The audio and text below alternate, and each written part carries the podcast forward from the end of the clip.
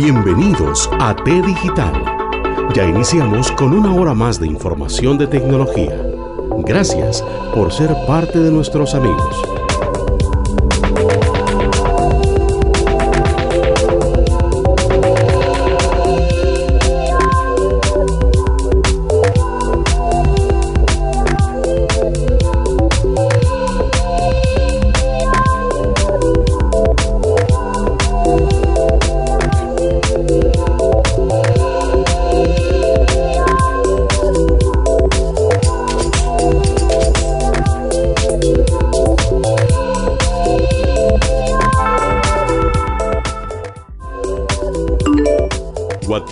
De T Digital 60 89 36 14.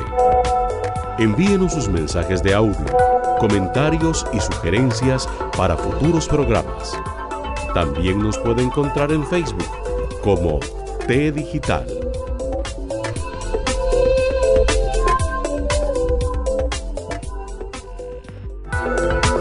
En T Digital es momento de iniciar con el tema de fondo.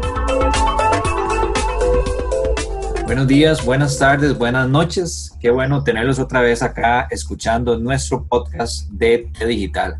Con ustedes su servidor Randy Alexander Valverde Valverde.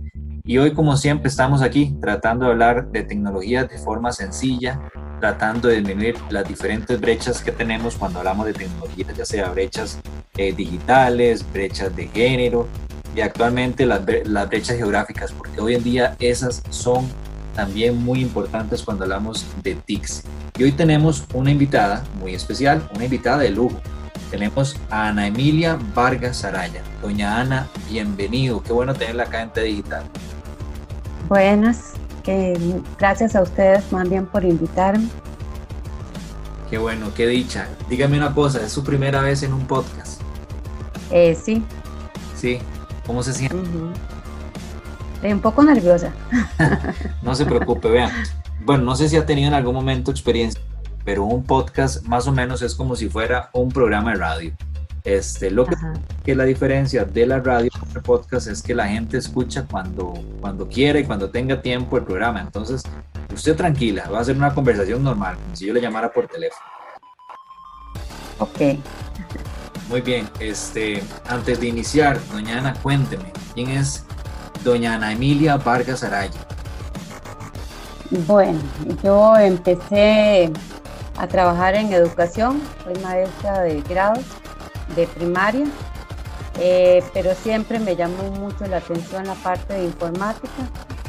Entonces, en el 90, en 1990, se me abrió la oportunidad de recibir una capacitación con la Omar Demos y de ahí en adelante ya seguí trabajando con informática, con educación con recargo en informática.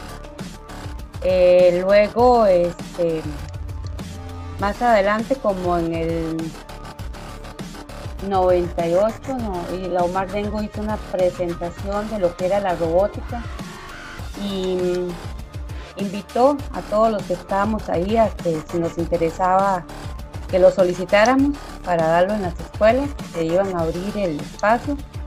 En ese momento solo habían seis escuelas en todo el país, entonces a mí me llamó muchísimo la atención, me enamoré de robótica desde que la vi en esa presentación y entonces le solicité al director de la escuela que me apoyara con eso, que hiciéramos una carta y lo solicitáramos. Y se hizo efectivo en el 2000. Qué bueno, vamos a, vamos a contarle a los radioescuchas que doña Ana es, tiene una licenciatura en informática educativa y la llamamos porque ella recientemente se acaba de pensionar y como nos está explicando, tiene prácticamente una vida de enseñar robótica y, y ojo lo que nos acaba de contar desde el 90 y eso me parece que es de rescatar. Entonces, desde el 90 estaba ese gusanito por, por, por la informática. Yo me acuerdo de fechas, no sé si, si estoy un poquito perdido. Eh, bueno, yo estaba en tercer grado de la escuela, allá 90 más o menos, en el 92, Y la, la, informática que a mí me dieron, no me daban robótica, pero sí me daban clases de informática y era con el famoso logo, ¿verdad? Que era la tortuguita. Era la tortuguita, sí, yo con, iniciamos con eso. Pero la tortuguita la criticaron mucho, sin embargo, era un programa de programación bastante difícil. Claro. Eh, era, era complicadito y los obligaba a pensar porque había que imaginar los movimientos de la tortuga para programarlos detrás de la página y este, luego ver los resultados. Entonces eso era un proceso bastante complicado y, a los niños les costaba. Y no querían mucho a, la, a Manuelita. Yo sí, yo sí me enamoré de Manuelita. Manuelita, sí. Y dígame una cosa, usted su primera capacitación fue allá, si, si, no me equivoco, en el 90, fue lo que nos comentó, ¿verdad? En informática, eh, sí. en robótica. Eh, en robótica la capacitación fue en el 2000. Cuando logramos que, ya cuando se logró que a la escuela la tomaran en cuenta, yo trabajé en la escuela Hermida Blanco González, llegué ahí en el 95 y ahí esa escuela fue donde logramos poner robótica. en mis inicios, cuando yo empecé a trabajar, trabajé en el Limbo Las Cañas, en Alajuela. Ahí era donde estaba el programa de informática educativa. Bien. Este, una compañera este, se incapacitó y entonces estaban buscando quién quisiera sustituirla, había que capacitarse. Se llamaban módulos porque cuando eso no se daban, este, digamos, carrera profesional en informática. Entonces la Fundación Omar Dengos se dedicó a buscar docentes y le daba capacitaciones todos los años había una capacitación como de un mes en vacaciones. En enero las hacíamos. Para, para dar informática. Qué bueno ese tema porque le comento, digamos, yo, yo además de ser informático, yo doy clases en una universidad, en una universidad privada, también particularmente en Aguam, y ahí se da la informática educativa. Es, Ajá. Y aunque no lo crea, vieras que, que nosotros enseñamos informática y enseñamos, este, les enseñamos a los docentes, a los futuros docentes de informática a programar, lógica, este, proyectos, de sistemas operativos.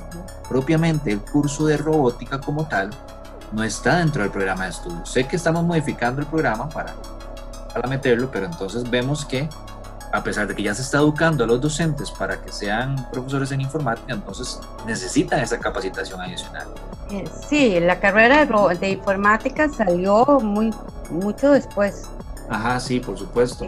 la fundación lo que hacía era buscar docentes por lo de la pedagogía y los capacitaban en programación o nos capacitaron en programación, pero ellos buscaban personas que ya tuvieran pedagogía. Este, ya ahora después, la UNED fue uno de los primeros eh, universidades en sacar informática y luego a varias universidades privadas. Y ya cuando la fundación decidió que salieran profesionales en informática, varias universidades se dedicaron a, hacer carrera en informática. Entonces ahí fue donde yo me metí a estudiar, saqué un bachillerato en informática y luego la licenciatura.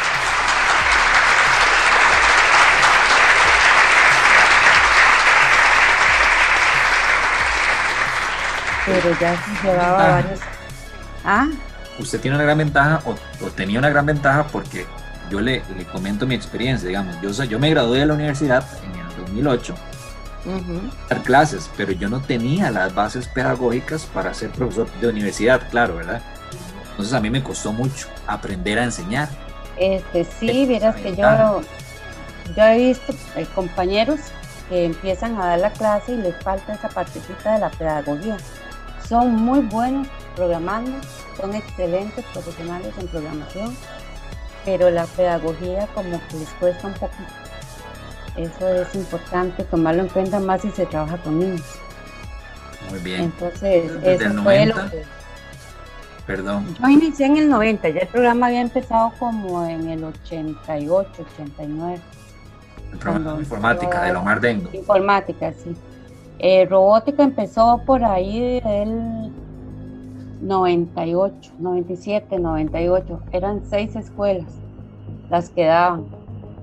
Y luego abrieron espacio para más escuelas, no muchas porque es sumamente caro. Robótica es un programa muy caro porque además de dar las computadoras, tienen que dar eh, los legos y, los blocks, ¿verdad? Que son los ladrillos de programación, que son bien caros. Esa robótica, la Mar Dengo, es está, digamos, ligada a la Lego, ¿no? No, no, dan robótica con software libre, por ejemplo, Arduino. Eh, Arduino lo están dando ahora, pero ah, no, no en robótica, lo están dando en las aulas con, digamos, de informática. Se da Arduino en cuarto, quinto y sexto. Eh, se usan tres tarjetas diferentes. En sexto se usa Arduino, la tarjeta de Arduino. En cuarto se usa la tarjeta Make y se usa la Picoboard. Y en quinto se usa la Circuit Playground. Y ahora en esto, bueno, yo ya no me capacité porque yo ya estaba en días de, de pensión, pero se está buscando otras tarjetas para preescolar y primer ciclo. Eh, mis compañeros, colegas ya están recibiendo esas capacitaciones. Doña Ana, yo le pregunto a usted con, su experiencia, su vasta experiencia, y voy a tal vez tocar un poquito el tema de las brechas digitales. no es que valga la pena o no, porque todo conocimiento, por supuesto, nos ayuda a crecer, pero acá en Costa Rica, digamos, nosotros capacitamos a los chicos en robótica, llegan al colegio y participan en torneos de robótica, y quizás cuando llegan a la universidad se les olvida la robótica. Ojo el contexto Alguna vez hablé con un colega que fue a estudiar robótica a Rusia y él me dijo que acá en Costa Rica, era la opinión de él, y quizás yo no la comparto, no valía la pena enseñar robótica puesto que este, no se iba a lograr nada. Yo le pregunto a usted, con todos esos años de experiencia y después que enseñó robótica, ¿vale la pena, digamos? Yo creo que sí, vale la pena porque aunque el muchacho no siga con robótica, por lo menos se le dio una oportunidad de pensar de ver el mundo de una forma diferente. Eh, yo viví la experiencia con un estudiante que él me comentaba que él ni quería terminar de estudiar, que él quería ser igual que su papá, que era guarda en, un supermercado. Em, prácticamente él veía su futuro así. Y con la experiencia de robótica y eh, muy, muy capaz, el muchacho, muy capaz, este, después me dijo, quiero ser ingeniero. Entonces, por lo menos le abrimos un mundo diferente. Él vio un contexto de la vida diferente a la que él veía a diario.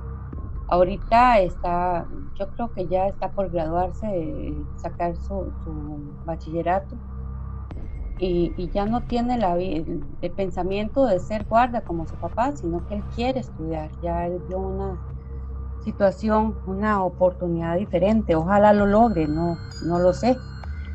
Pero sí se les abre a los muchachos un, mundo diferente. Ellos aprenden a ver eh, la vida diferente, a ver que hay más cosas más allá de lo que ellos eh, ven a diario, ¿verdad?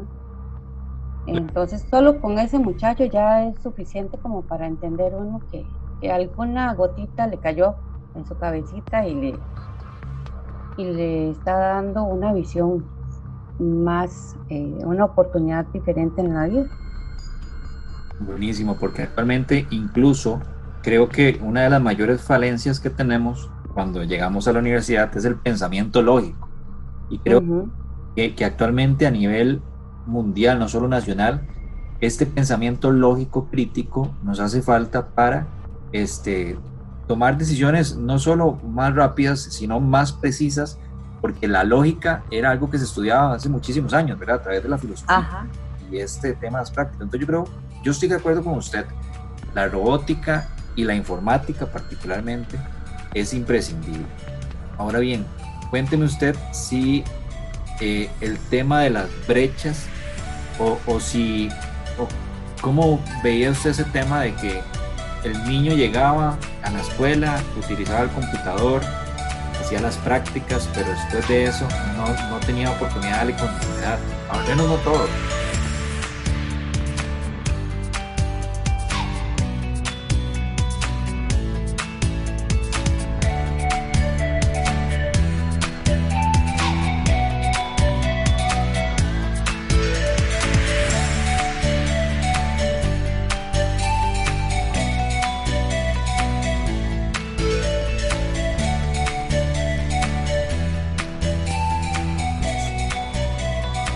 Eso es verdad. Eh, eh, no podemos este, obviar que la brecha es, muy grande. Niños que conocieron una computadora en la escuela y, empezaron a manejarla este, ahí en la escuela, solo el patito, las dos lecciones que reciben semanalmente. Pero ya eso es un punto a favor de ellos. Em, lo que yo siempre, eh, bueno, los padres de familia me decían es que nosotros no enseñábamos lo que ellos pretendían, que era el Office. Eh, porque la fundación siempre enfocó el, deseo de que el niño piense por sí mismo, que fuera creando sus propios proyectos, porque el hecho de enseñar Office no era la, la política, ¿verdad? Sino hacer niños creadores, pensantes, que tuvieran capacidad para, para lograr cosas diferentes. Entonces, eso era un reto, porque la educación costarricense no obliga al estudiante a pensar, es muy conductista. En informática se le obligaba, entonces era como un contraste, ¿verdad? Para nosotros era un poco difícil y obviamente había niños que no les gustaba. Pero sí, este, siento que sí es importante este, que ellos tengan su oportunidad de manejar una máquina. Ahora, eso ha ido cambiando mucho de cuando yo empecé a la actualidad. Ahora los estudiantes manejan un teléfono eh, fácilmente. Entonces... Y todos tienen teléfonos prácticamente. Bueno, en, aquí en mi comunidad no el 100%. Yo vivo en Palmares, en la granja. Muy bien. Eh, aquí fue donde terminé trabajando en la escuela de aquí.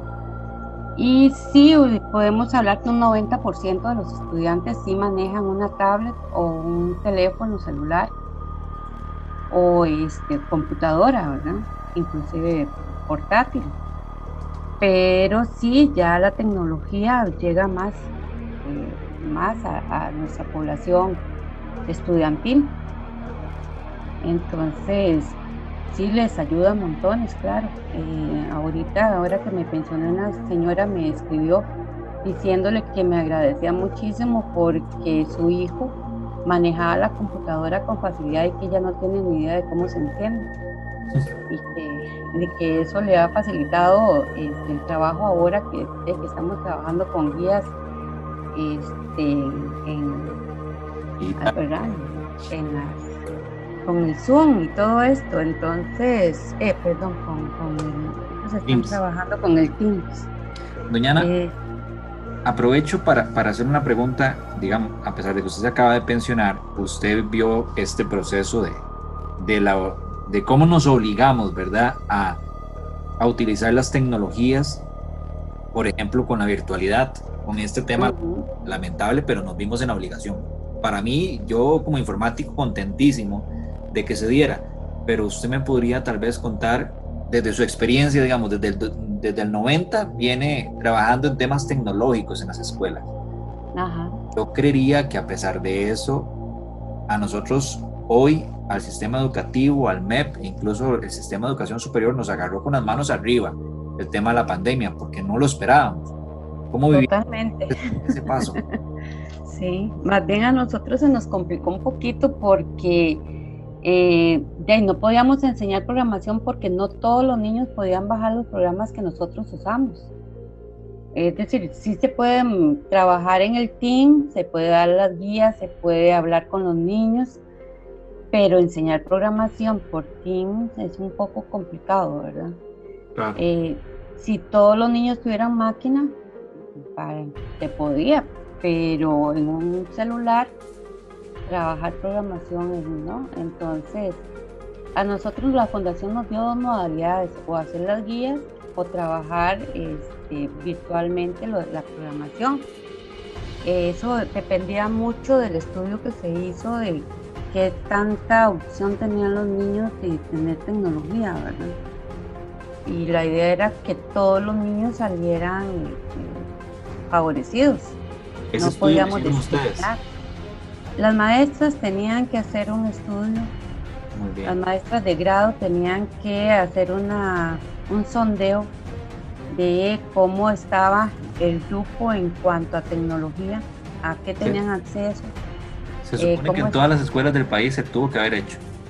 sí, sí, fue una, una disposición del Ministerio de Educación porque tenían que ver eh, cómo hacerle llegar a los niños que no tenían opciones de ni un teléfono que existen, ¿verdad?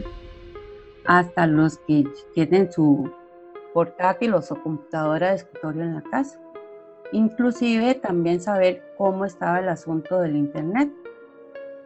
Entonces, por eso antes le pude hablar con propiedad de cómo estaba el porcentaje de estudiantes que manejaban algún tipo de, de, máquina de, para, para poderse conectar al team.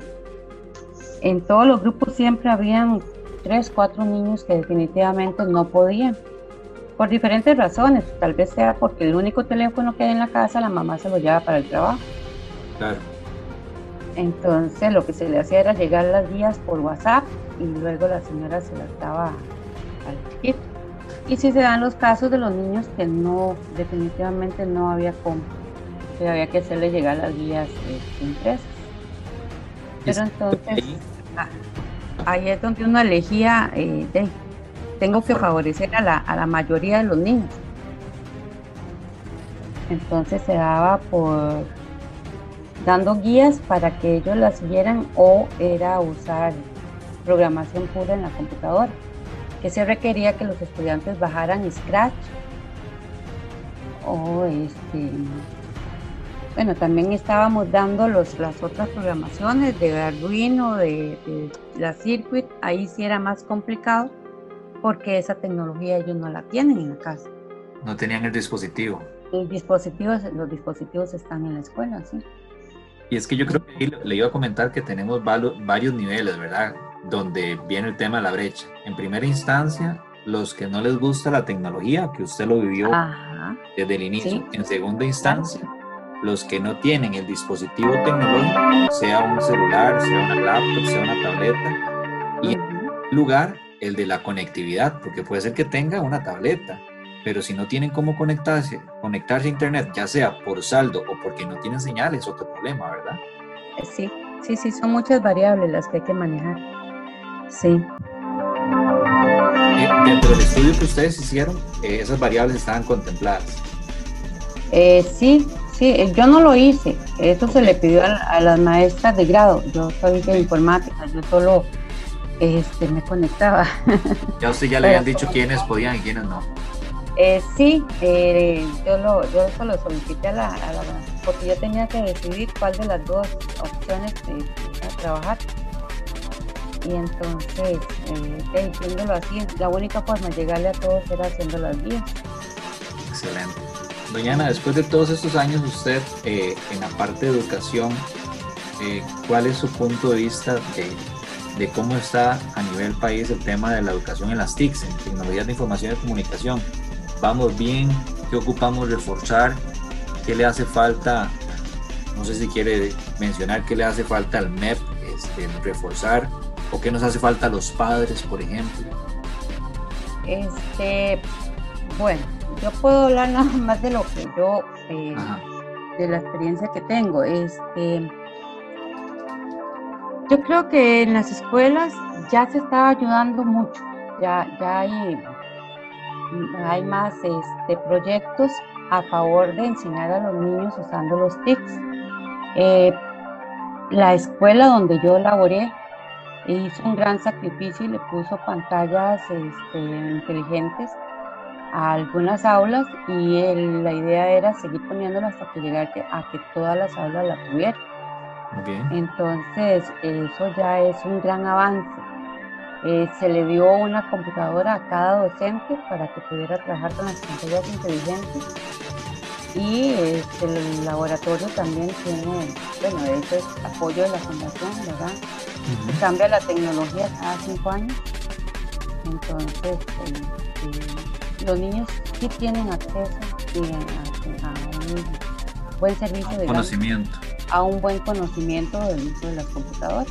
Y ese proyecto de, de, digitalizar las, las pizarras, por así decirlo, ¿era proyecto de escuela o proyecto de, de la... Proyecto de escuela.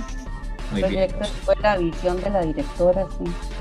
Entonces tenemos una directora visionaria. Sí, sí. Empezó poniendo este, pantallas de televisión primero y ahora las está modificando por pantallas inteligentes. Ese es un gran paso, es mucho más fácil y, y, se adapta a, lo que estamos viviendo actualmente, ¿verdad? Sí, sí, claro. Empezó conmigo, lo primero que hizo fue ponerme una a mí. Qué bueno. ¿Cuál era en, este, en, este, en esta aventura de la robótica? Eh, ¿Cuál era, cómo iniciaban ustedes y qué temas iban abordando para los chicos? Bueno, la robótica, digamos, tuvo como dos etapas. Ok. Primero, bueno, la capacitación que siempre nos da la fundación. Yo empecé robótica igual, con módulos, con capacitaciones, porque no había en el país donde quien diera robótica, hasta que la, la UNA creo que es la que lo está dando ahora, para sacar ya profesionales en robótica. Y ahora usted me dice que en la UAN es o en la... No, en, en la UAN estamos, es temática educativa. Ah, ya. Bueno, yo sé que la ah, Universidad Nacional está dando robótica. Ajá. Em, yo no saqué eh, ya especialidad en robótica, yo me quedé con los, con los cursos que daba la fundación, que son muy buenos. Este, iniciamos con un ladrillo NXT, unos amarillitos que eran pequeñitos. Este, se trabajaban con 20 niños, era obligatorio que fueran 10 hombres, y 10 mujeres por aquello de la equidad, ¿verdad? Y se hacía por rifa en ese entonces, porque en ese momento todo el mundo quería robots. Ya después algunos niños se daban cuenta que no era lo de ellos. Entonces empezábamos con 20, terminábamos con 16, 15, ahí iban algunos desertando. Nada más, para hacer un paréntesis mañana, perdón, el ladrillo para los radioescuchas, porque no sabemos quiénes nos escuchan, entonces es un computador pequeñito de Lego, de Lego, ¿verdad? Ajá. En, el mainstream, que eran los Legos de robótica, a eso se refería. Ajá. Ok, por aquello de que les... Fueron los, bueno, los que yo conocí, los primeros que conocí. Muy bien. Se le podían adaptar sensores y se, le, y se, ahí se programaba en la computadora y el programa se llamaba Robolab y, este, y los, los niños construían algún este, robot, algún tipo de robot y lo programaban con Robolab. Y el NXT era como un control remoto, digámoslo, se le bajaba la programación y el niño eh, lo hacía funcionar usando las, el NXT. Eh, la metodología era 10 semanas, 20 niños pero este y eh, el tema se trabajaba las primeras cinco semanas en como en retos de programación y de construcción para que los niños vieran cómo se movían las, las piecitas y cómo se programaban y luego se iba a alguna empresa a que viéramos las máquinas cómo funcionaban y luego veníamos y tratábamos de reproducir la fábrica eh, y así se terminaba el curso. Era una exposición a los padres de la fábrica donde fuimos. Muy bien. Luego, este, el problema que tenía era que era muy limitada la cantidad de niños, muy pocos niños tenían acceso a robótica, porque alcanzaba el año solo como para tres grupos. Eh, porque por los feriados y todo esto, entonces se iba reduciendo el tiempo. ¿Y cómo se escogían los chicos? Por rifa por rifa. Mejor por rifa. Por rifa en general. Sí, sí, porque ya no podíamos decirle usted sí, usted no. Claro. Y, casi siempre cuando uno iba a las aulas a invitarlos a participar y el, Todos querían. los 30 niños levantaban la mano, ¿verdad? Entonces, también el otro limitante que, que, tenía y que sigue teniendo es que es extra clase. Robótica se daba extra clase. El niño iba a clases en la mañana y en la tarde iba a seis lecciones de robótica, o sea, se tenía que quedar todo el día en la escuela, dos días a la semana. Y si el niño tenía clases por la tarde, entonces tenía que venir a robótica en la mañana y se quedaba clases en la tarde. Entonces, algunos padres de familia eso no les gustaba. Tuve que pasar la pena de ver a algunos niños llorar porque ellos querían estar, pero los papás no le daban permiso pero de, solo así se podía. porque no era una materia, era eh, voluntario, era como, digamos, una tecnología, era extra clase totalmente. Entonces, así se trabajó por, por varios años hasta que llegó el ministro, este, don Eduardo Garnier, como en el 2010 creo que fue, y eh, no le gustó la forma en que lo trabajábamos. Dijo que él quería que fueran más niños los que tuvieran este, acceso a, robótica. Entonces cambiaron la, la metodología a dos semanas, eh, dos días dos días nada más por nivel. O sea, empezábamos con sexo porque siempre se empieza por sexo porque son los que están ya como digamos a punto de irse de la escuela, para que no pierdan la oportunidad. Este, eh, por ejemplo, aquí habían dos sextos, entonces se juntaban 20 niños y este, 20 niños de la lista, los primeros 20 luego serían el resto y se juntaban con el otro sexto para juntar 20 y ahí íbamos. Luego pasábamos a quinto con la misma metodología y luego a cuarto. Eh, y ahí íbamos hacia abajo hasta llegar a primero. A los de preescolar, aunque sí se les puede dar, no se les tomaba en cuenta por el horario, porque los niños de, preescolar era un horario muy, muy pesado para ellos. Son seis lecciones, eran dos lecciones, seis un día y seis el otro. Entonces, en las primeras lecciones se les enseñaba a construir y se les inducía lo que era la robótica y en la segunda, el segundo día era programar y lograr que sus construcciones funcionaran como robot. Para cada nivel había un, un, tema diferente eh, por grado de dificultad. Por ejemplo, en primer grado lo que se requería era que hicieran una mascota. Ellos eh, construían con Lego alguna mascota, pero tenían que lograr que o la cabecita o las orejas o el rabo o una pata, algo tenía que moverse. Era un movimiento simple. Eso era los que se les pedía a los de primero. Y para ellos era una gran emoción ver a los robots moviendo algo. En segundo, ya se les pedía que hicieran un robot que sirviera, que sirviera para la comunidad o para, la, para el hogar, algo que les sirviera a facilitarles el trabajo a, la mamá en la casa o a los papás. Luego, en tercer grado, se les pedía hacer este, algún robot que ayudara a las personas discapacitadas o a los adultos mayores entonces ahí se les pasaban videos para que vieran ejemplos y que ya después ellos construyeran. En cuarto grado se les enseñaba a crear un juego al azar, hacer juegos al azar para que vieran que la robótica también estaba este, involucrada con lo que eran los tipos de juego. Eh, en quinto nos íbamos con la industria, ellos tenían que tratar de hacer un proceso desde el producto en, en bruto hasta el producto final.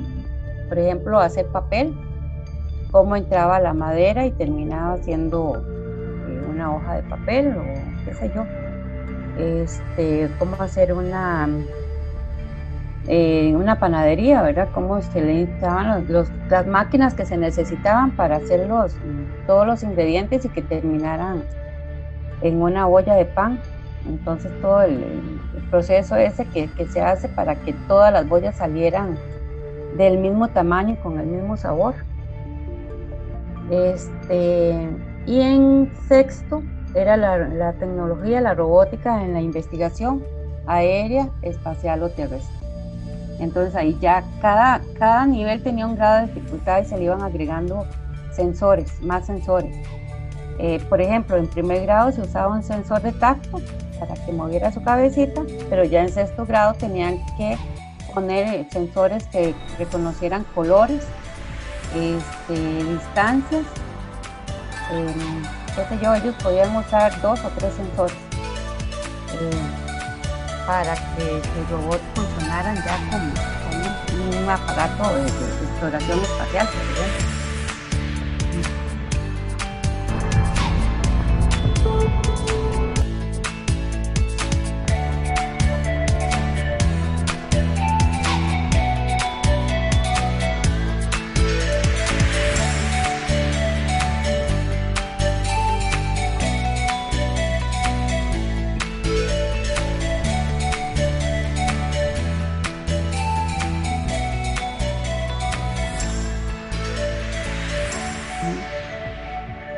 Y esto de la, después de que se les daba e, estas clases y estos proyectos se iban avanzando, viene algo que se llama la Olimpiada, ¿verdad? De robótica.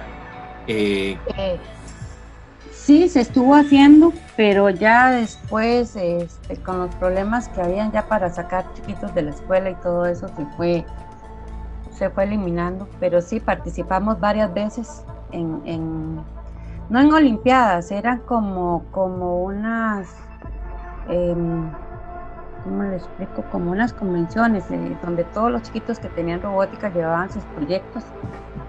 Casi siempre en el Museo los Niños y exponían los proyectos que hacían. Ya después, ahora cuando hubo la Olimpiada en, Costa Rica, eh, sí, empezamos a llevar niños a demostrar, no a competir. Algunos compañeros iban a competir de otras escuelas y los que no íbamos a competir nos llevaban como invitados para exponer los proyectos que los niños hacían.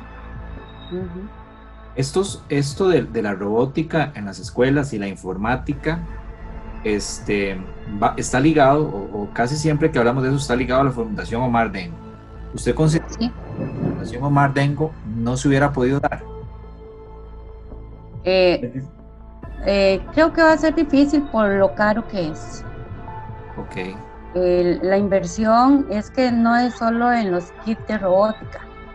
Ah, bueno, se me olvidó mencionarle que ya sí cambiamos a la tecnología RCE, RCX, que es el ladrillo que ahorita tenemos en la escuela, que ya caducó. Ahorita lo que está de moda es el EV3. pero también es de Lego, es el donde se todos son de, sí, creo que ya no son tanto de Lego. Sí se usan los Legos, pero hubo ahí como una división entre el creador de la robótica y la Lego. Y el EV es el igual el, Mistron. El Mistron, sí. Sí, ese es el que está ahora. Pero este, lo que yo le quería decir es que ya la fundación le cedió los activos a, a las juntas. Ah, muy bien. Si nosotros, si nosotros queremos pasar a muy bien relativo, porque si nosotros queríamos evolucionar al EV3, la Junta tenía que comprarlos. Ah, entiendo, sí. Sí, entonces. Iniciativa de cada una de las escuelas. Sí, sí. De igual forma, si quisieran la robótica en la escuela, era proyecto de la Junta Administrativa. Exacto. Entonces, si la escuela quiere seguir con robótica, la Junta tiene que invertir en comprar el ladrillo, el, kit.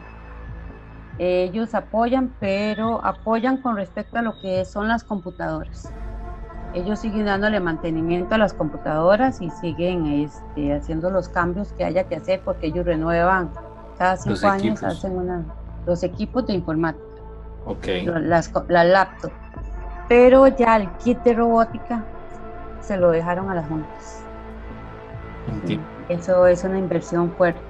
Entonces ya ahora la, Fundación Omar Dengo solo apoya en temas de, este, de laptops, de equipos informáticos, pero la robótica ya ahora es un proyecto 100% de cada una de las escuelas. Sí, se lo pasaron a las escuelas. En capacitación también ellos dan el soporte para las personas que quieran capacitarse. Eh, lo dan, ellos tienen una plataforma que se llama UPE, y este, uno solicita hacer el curso o los cursos. Pero este, sí, ya lo que es el equipo de robótica, ya, ya eso va, está a nombre de las juntas.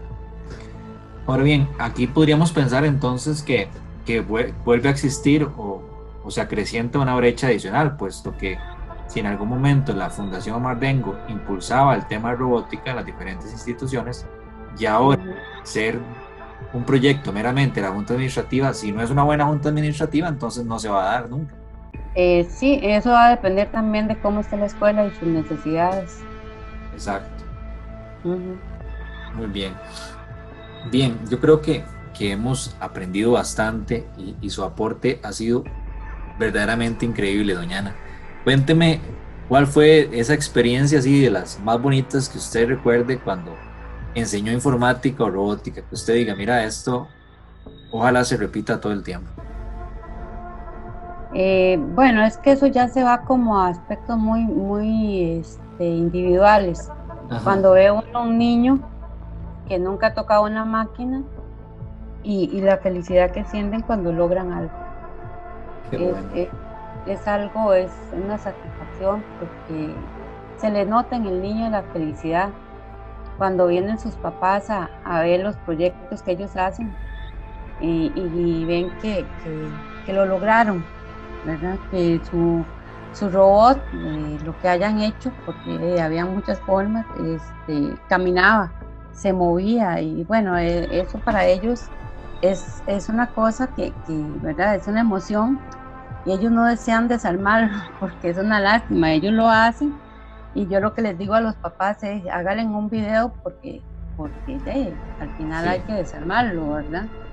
Pero para ellos es, es una realizados, totalmente realizados, y no importa la edad, desde primero a sexto siempre se ve la misma actitud en ellos. O también la tristeza cuando ven que, el robot no les está funcionando y que ya viene papá a verlo, ya viene mamá a verlo y, y no les funciona y es, aquellas carreras y viendo a ver cómo se le apoya. Pero sí, es, es muy satisfactorio, es muy bonito y yo sé que es una experiencia, digamos, este, de, de momento, porque eh, lamentablemente en el colegio aquí no hay robótica. Los niños tenían robótica en la escuela y ya la experiencia en el colegio no, no la iban a tener más. Este, pero por lo menos tuvieron la oportunidad de conocer qué era la robótica. Y, como le dije antes, se les abre un mundo diferente.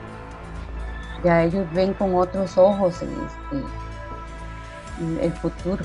Porque sí, a, algunos no les gusta, no le voy a decir que, que todo el mundo era una maravilla, no. Hay niños que de ser entraron por curiosidad y no les gusta.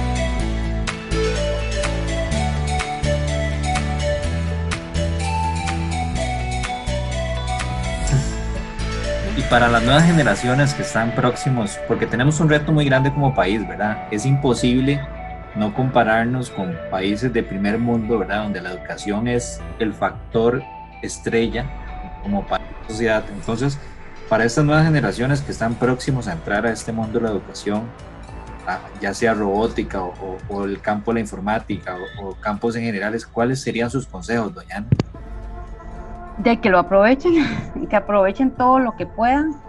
Que, que, yo les decía ahora con Arduino, Arduino es un poco difícil, ¿verdad? Es un programa bastante este, complicado porque además de que está en inglés, enseñar Arduino, este, de ahí, la sintaxis es un poco complicada, una coma, un punto, una palabra mal escrita, una letra de mayúscula, minúscula, es, y simplemente no funciona y la frustración de que no funciona, ¿verdad? El programa no, no. Pero yo siempre les decía a ellos, vean que esto es su futuro. Este, hagan el esfuerzo, busquen las soluciones, busquen cuál es el problema. Es decir, la idea es que el niño no es tanto el resultado final, sino el proceso. Lo que los ayuda a ellos a, a tener una mente más abierta, a ir conociendo este, un mundo diferente, porque no es lo mismo un niño que ha pasado con informática su primaria a un niño que nunca ha ido y llega al colegio a, trabajar con, con, máquinas así. Es, es, es, una brecha todavía más difícil.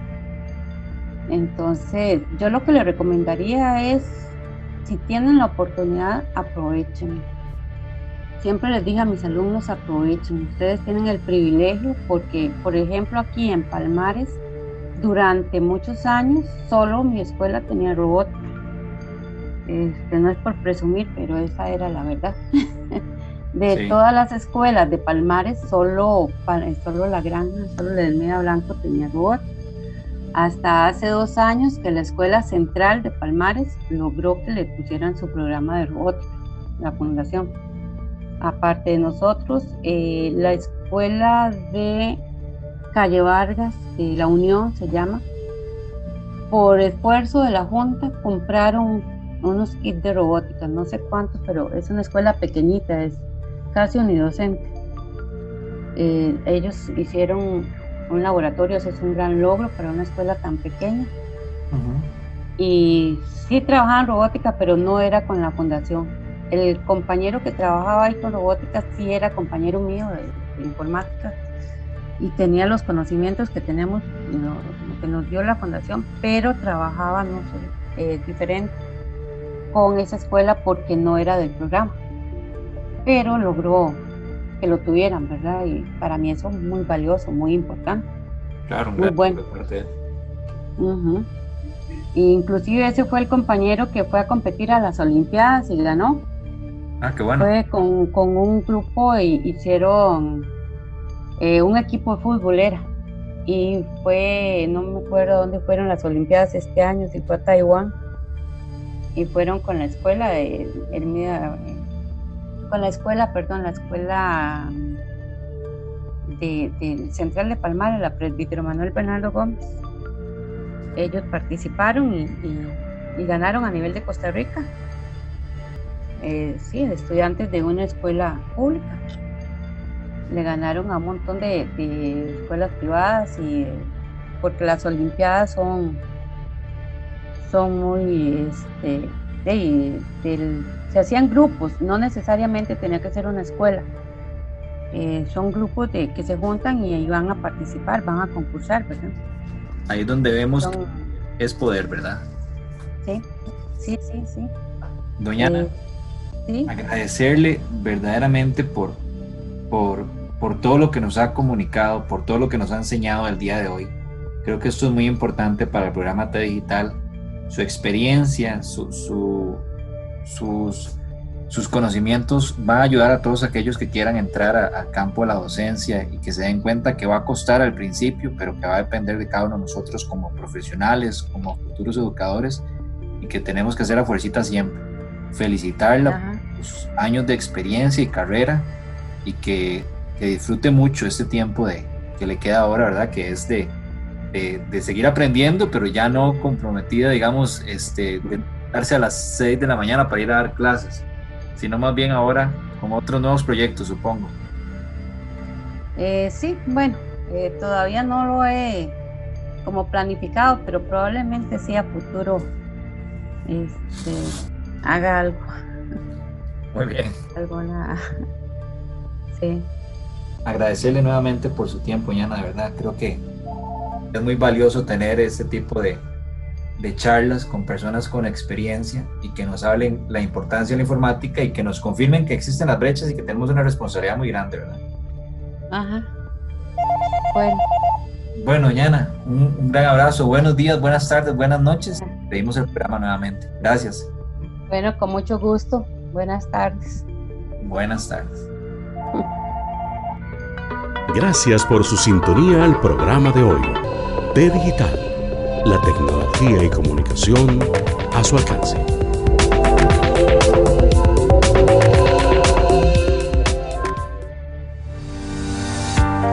Ediciones ENI, con libros especializados en informática, temas desde inteligencia artificial, programación en varios lenguajes, redes, gestión de sistemas, entre muchos otros más. Distribuidor autorizado para Costa Rica, Rodrigo Muñoz. Para información adicional, al 8343-963. Recuerde, editorial Enigma.